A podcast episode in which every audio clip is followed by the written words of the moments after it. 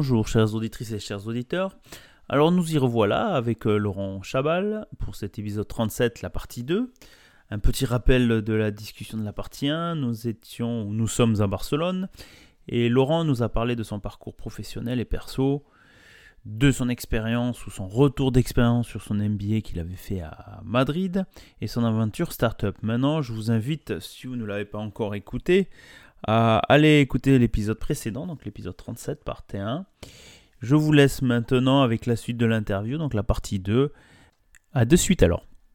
Euh, Mhm. Est-ce qu'on aborde la partie, euh, ton retour, donc plus les activités entrepreneuriat à côté euh, Donc l'aventure euh, startup à Madrid, euh, vous l'avez finalisé ou ça s'est arrêté de soi-même parce que le marché n'était plus là, bon il y a des changements d'orientation. Et à un moment tu t'es dit, bon j'imagine, ben, comme on dit, il faut toujours mettre, euh, mettre, mettre du beurre dans les épinards. Euh, retour, euh, bon après les parcours de vie, t'es allé à Barcelone dans le sens où je retourne chercher un taf, mais en gardant la casquette ou comment, comment a été fait ce, ce, ce changement? Alors, j'ai pas j'ai pas forcément une approche euh, à faire euh, les deux en parallèle. Par contre, l'aventure, la ma première aventure startup et mon arrivée à Barcelone, là, il s'est écoulé à peu près un an et demi, deux ans. Mhm. Là, j'ai surfé sur la vague en fait de l'écosystème euh, que je connaissais déjà bien à Madrid et un peu à Barcelone aussi en termes de, de start-up. Donc du coup, là, j'ai fait pas mal de conseils freelance, surtout en stratégie. Ah ok, t'as fait la passerelle. Ouais, ouais, ouais. Donc du coup, j'ai fourni des services à des startups qui démarraient, Mhm. des conseils euh, stratégiques en IT, en marketing digital, en gestion de fournisseurs, en choix des fournisseurs aussi, parce qu'au début, quand on démarre, on peut pas employer, on n'a pas assez de Mhm. d'argent et puis c'est encore trop risqué pour recruter des gens quand, Mhm. Ouais. quand tout est embryonnaire. Donc le mieux, c'est de prendre des partenaires extérieurs qui sont experts dans chaque sujet, hein, sujet marketing, sujet IT, etc. Mais il faut bien les choisir.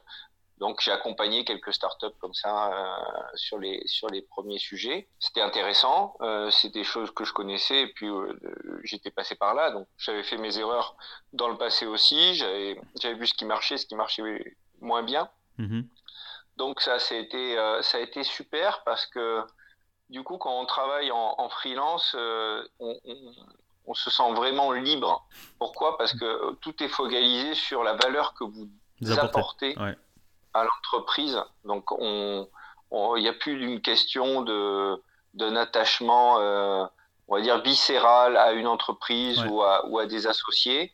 Là, on est sur de l'efficacité, c'est-à-dire que on, on nous paye euh, Pour- pour, du pour résultat, résultat, et pour euh, de la valeur ajoutée. Donc, c'est vachement sain c'est- et c'est vachement enrichissant aussi parce que du coup, sur ce qu'on ce qu'on qu'on connaît très bien, il n'y a pas de souci. Et ce qu'on connaît pas assez, comme on a vraiment une position d'expert, ben on apprend à apprendre encore plus euh, et à compléter les blancs parce que quand on vous attend sur une expertise, ben, si vous savez 80% mais qu'on vous attend sur 100%, ben, c'est à vous de compléter les 20% qui restent. Quoi. Ah ouais, ouais, Euh, ouais. Donc on apprend ça aussi et à faire du réseau aussi intelligemment. Parce Oui. que l'entre- là, et ça c'est vrai pour tout l'entrepreneuriat, pas seulement sur la, la partie freelance. Mhm. Parce que moi je dis toujours, il vaut mieux un qui sait que 10 qui cherchent. Oui, ça c'est clair.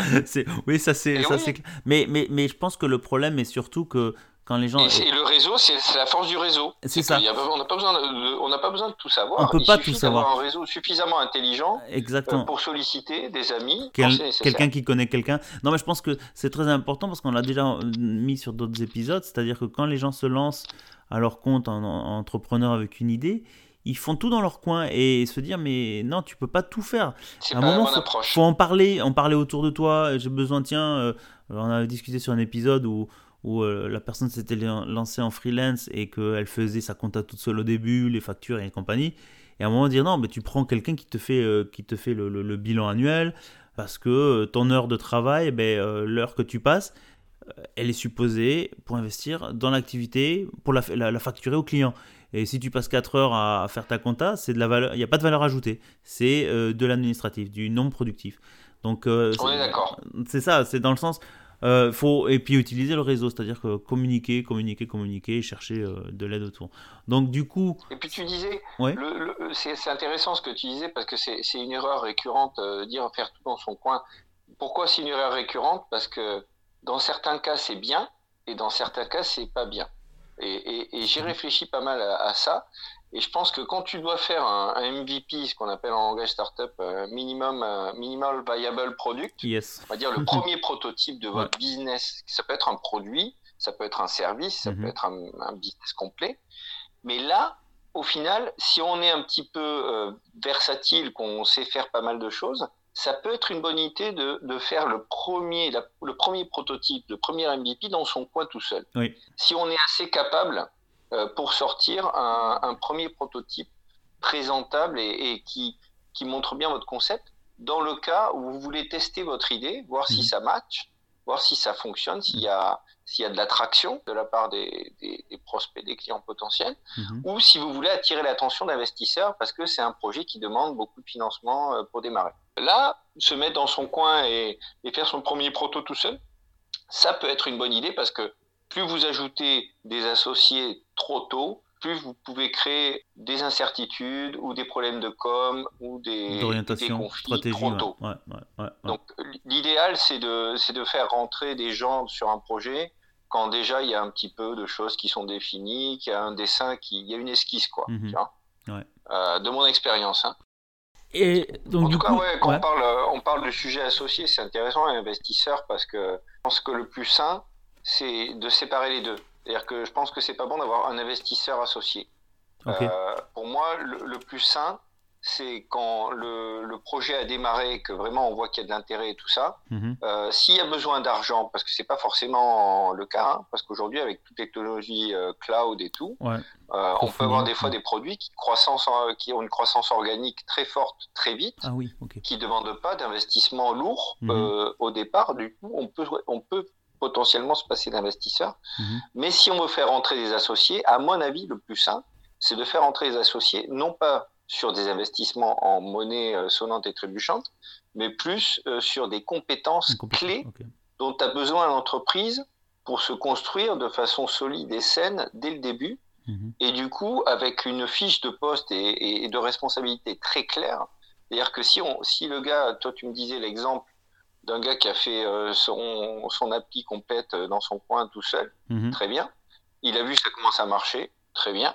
Ben là, il se dit, bah, il me faut du marketing parce que j'y connais rien en marketing, je suis mauvais. Euh, je vais prendre quelqu'un de confiance mhm. qui va prendre en main le marketing, qui est un gourou du marketing, et du coup, on va s'associer.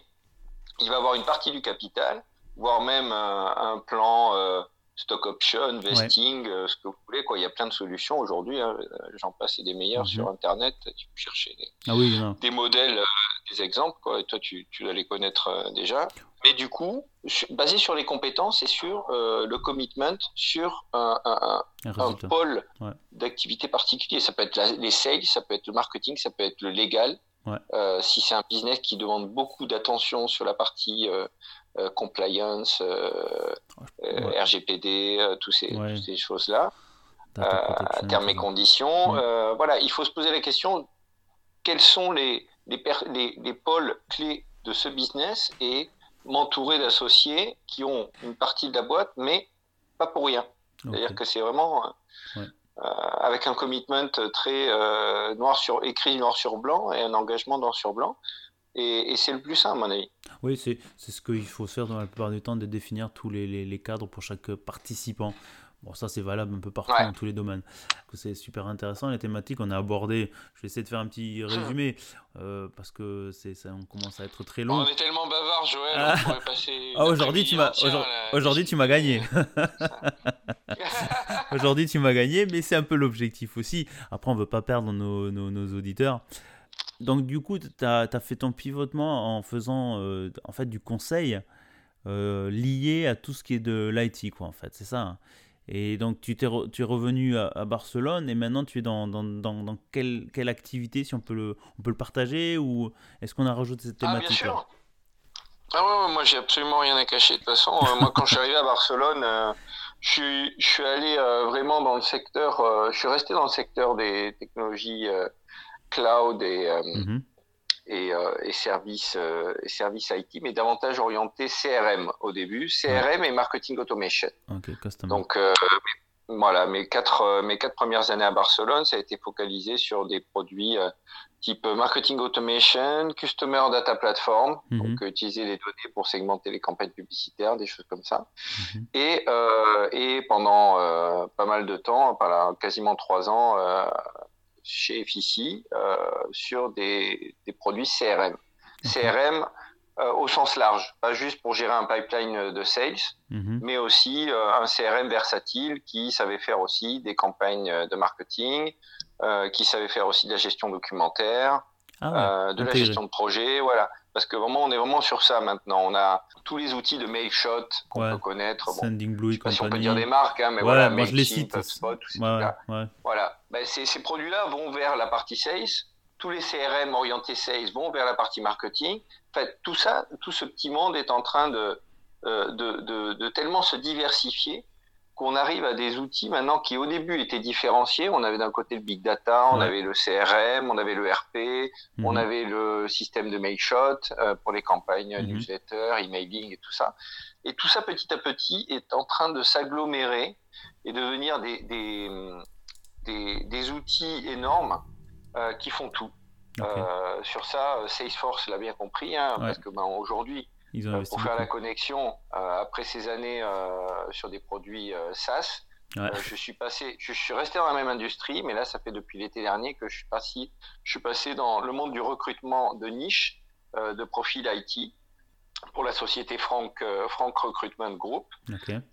Et, et, on, et on cible justement des candidats, on essaye de placer des candidats chez nos clients en, en CDI ou en freelance Mhm. sur des technologies très pointues euh, d'aujourd'hui comme euh, Salesforce, euh, Azure de Microsoft, Microsoft, ouais. Microsoft AVS. Dynamics, ouais, Amazon Web Services, et ouais. toute la partie ERP, SAP, Sage, plus ça peut- les systèmes de RH, etc. Ah, c'est marrant parce que Et excuse-moi, j'ai vu Ouais. tout ça. J'ai vu, je l'ai vu ça dans, en société ou euh, dans des, des sociétés de- de- d'assurance où tu as euh, bah, t'as multi-pipeline, c'est-à-dire il y a du SAP d'un côté, il y a du Salesforce d'un autre côté parce que tel les clients utilisent l'un et que bien sûr chacun essaie de garder euh, sa part de, de- de- de- de- du marché, on va dire. Mais au final, euh, tu as aussi, je sais plus, euh, on a parlé Salesforce, euh, AVS aussi, donc Amazon Web AWS, Services, ouais. euh, AWS, enfin AVS c'est plus en, en anglais ou en allemand, AWS. euh, Euh, tellement d'acronymes, on s'y perd. Ouais, on s'y perd. Moi-même, au début, à l'époque, je connaissais pas trop. Et au, au final, tout in- interconnecté parce que bien sûr, ils fonctionnent différemment. Et donc, c'est donc c'est ce milieu-là euh, où euh, il y a des gens très pointus, mais qui sont difficiles à, à dénicher, en fait. C'est ça. hein. Ah oui, mais d'ailleurs, c'est c'est une problématique aujourd'hui, c'est-à-dire que il y a, il y a beaucoup plus de demandes des clients pour, euh, pour combler des, des, des postes qu'il Ouais. n'y a euh, de, De candidats disponibles. Ouais. Euh, et d'ailleurs, euh, pour faire un petit aparté, je crois qu'aujourd'hui, on a une, on a un déséquilibre suivant les pays, parce qu'il y a des pays qui ont pris le virage à temps. Par exemple, je pense au Maghreb. Ouais. aujourd'hui, il y a énormément de profils qualifiés qui sortent des écoles en technologie de l'information de- du Maroc, euh, de la Tunisie, d'Algérie, euh, qui ont des profils vraiment euh, parfaits pour rentrer directement sur des postes de développement, d'intégration logicielle, sur toutes les, sur toutes les technologies qu'on a citées. Mhm. Et il y a d'autres pays qui n'ont pas fait ce virage assez fort sur les formations en technologie de l'information Mhm. et qu'aujourd'hui, il y a une pénurie de profils techni- techniques Mhm. sur ces technologies. Et c'est c'est quasiment, entre guillemets, moi je le vois de mon, de mon milieu, hein, c'est quasiment un drame, je trouve, parce que euh, il y, a des- il y a des développeurs juniors euh, sur des technologies comme Salesforce, Azure ou, ou toute la partie web, DevOps, ces, ces, ces parties-là, qui ont même pas 25 ans et, et qui gagnent euh, des fois euh, deux fois le salaire d'un manager qui a 10 ans d'expérience sur un autre secteur.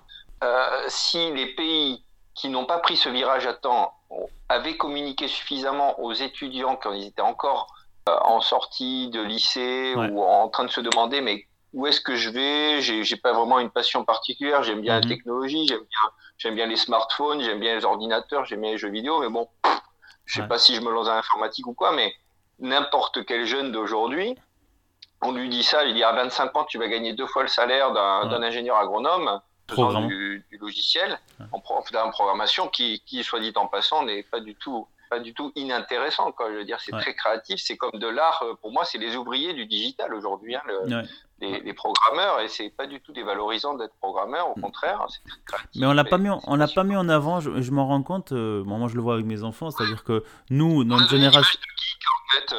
On a il y a encore l'image de geek. Non, c'est pas ça. C'est pas ça. C'est-à-dire que nous, bon, on, a, on, a, démarré avec nos vieux Windows 98 euh, ou avant. On était un peu hybride avec le MS-DOS. On savait encore écrire des lignes de code. Mais les nouvelles générations, maintenant, moi je vois les enfants en 15 ans, euh, ils ont tous des smartphones, ils ont des applications de, de, de, fou derrière, qui font des vidéos, qui font, des, qui, qui font du transcript de texte, mais ils ne savent pas ce que derrière, il y, a du code. Et le, le, le, fait de former des gens à la programmation, alors qu'on peut se former soi-même en ligne, hein, tout ça. C'est pas de la magie. C'est pas magique, voilà, non mais ça manque, et, et, je pense que dans le système scolaire, bon après je veux pas aller dans ce, cette thématique un peu particulière, de dire, mais apprendre, bon, il y a des écoles qui commencent à le faire, à apprendre à, coder, euh, à mettre des, des, blogs pour faire du, de, la programmation. Enfin, c'est le minimum, c'est-à-dire que moi, à un autre âge, bon, j'ai pas été trop dans l'IT, mais faire de l'automatisation de certaines activités ou programmer des choses sur son PC, ils savent pas faire. Ah ben moi, je suis entièrement, entièrement d'accord avec toi, Joël, et j'irai même plus loin, je dirais... Ils sont consommateurs. de toute façon, la tendance va vers là. La tendance va vers là. Il y a déjà beaucoup de, pays et de systèmes euh, de scolarité où le, des cours d'initiation à la programmation font partie du programme et je trouve ça très très bien. Et on devrait même l'élargir à parce que ça prend pas ça prend pas beaucoup de temps de savoir taper au clavier euh, sans regarder le clavier. C'est pas juste pour les secrétaires euh, ou les dactylos. Nous on l'a pas appris. Hein. Tout le monde. Ben moi, moi, je l'ai appris. Enfin, je sais pas toi comment tu t'es débrouillé, mais moi, je l'ai appris chez moi le soir, quand j'étais en école d'ingé, de temps en temps, je prenais, j'avais pris un petit logiciel de dactylo. Oui, euh, qui t'affichait. Ouais, oui, j'avais ça aussi avec le le le. À Carrefour. Oui. mais ouais, ouais, mais. ça m'a servi toute ma, toute. Enfin, ça fait 20 ans que ça me sert et je, ça me fait gagner un temps fou de savoir taper au clavier sans regarder le clavier. D'ailleurs, je suis un des seuls, souvent, qui dit, euh, moi, il me faut un, il me faut un laptop. Euh, depuis que je suis en Espagne, il me faut un laptop avec un clavier AZERTY je peux pas travailler avec un clavier QWERTY parce que parce que c'est pas la même disposition que clavier. Moi, j'ai appris à taper au clavier sur de l'AZERTY. Alors moi, je suis passé sur Alors que ceux qui tapent avec deux doigts, bah, en regardant le clavier, bah, du coup, ah, c'est un clavier espagnol, bon, c'est pas grave. Ils trouvent plus ah, les accents. Moi, moi j'ai un clavier allemand. Enfin, voilà le petit aparté, quoi. ouais, ouais, nickel, nickel. Mais de toute façon, après, il y a certains qui l'ont appris hein, aussi, mmh. hein, le, clavier dans le pays où ils sont. Moi, je suis resté sur le, clavier français. Mais ouais, mais c'est des je suis d'accord avec toi. C'est la programmation. Il faudrait au moins avoir que tout le monde aujourd'hui euh, ait quelques notions. Hmm, ok. Euh, après, j'aimerais revenir parce que j'imagine que tu as l'activité à côté de conseils que tu fais. Comment on peut te contacter, euh, Laurent, pour ces, ces, thématiques? Par exemple, accompagner des gens qui veulent se lancer, que ce soit en Espagne ou après en, en dématérialisé ailleurs en Europe ou des gens qui écoutent. Comment on peut te contacter, Laurent? Ah ben écoutez, euh, moi de toute façon, moi je suis toujours disposé pour euh, pour faire du networking, euh, donner des conseils euh, sur les sujets que je connais. Euh, voilà, ça m'arrive de façon ponctuelle de temps en temps, mhm. et voilà, ça, ce sera un plaisir si vous me contactez de, de vous répondre. Moi, j'ai un email sur lequel je réponds le plus, c'est elchab79@gmail.com. Mhm. Et puis j'ai bien sûr mon profil LinkedIn. Hein, si vous me cherchez sur LinkedIn, Laurent Chabal avec deux B. Euh, et voilà. Ok, mais très euh, bien. N'hésitez pas à me contacter. Mais écoute, Laurent, on mettra ça de toute façon avec le blog, avec cet épisode. J'étais ravi de pouvoir discuter avec toi de, de ces thématiques. Ça m'a permis moi aussi d'apprendre sur les orientations MBA. Il est jamais trop tard, mais je pense que les auditeurs euh, auront aussi trouvé leur intérêt sur ces thématiques et puis on les invite à venir interagir en mettant un commentaire ou en te contactant. Je serais ravi d'avoir un peu de retour là-dessus. Donc toute la partie marketing digital, les sales, accompagner des startups euh, par rapport à ton vécu. Donc je pense que ça peut être très bien. écoute, Laurent, merci beaucoup à toi. Euh, je te dis à bientôt. Merci Joël. Un plaisir. À très bientôt. Ciao. Ciao, ciao.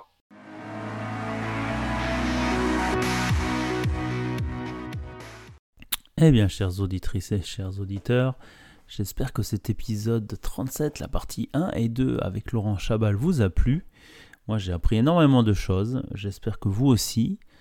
Et j'aimerais avoir euh, votre avis sur cet épisode aussi. Je vais vous appeler plus régulièrement à venir interagir, à me m'écrire vos commentaires, que ce soit sur le blog associé à cet épisode ou en écrivant aussi sur euh, les différentes applications, que ce soit sur Instagram. Vous pouvez toujours m'écrire dessus. Je serais ravi de connaître euh, votre feedback.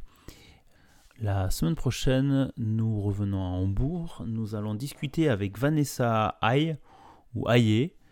Euh, une interview très sympathique. Vanessa accompagne les entrepreneurs sur différentes activités, pour les aider à simplifier leur travail lorsqu'ils se lancent sur leur nouveau projet.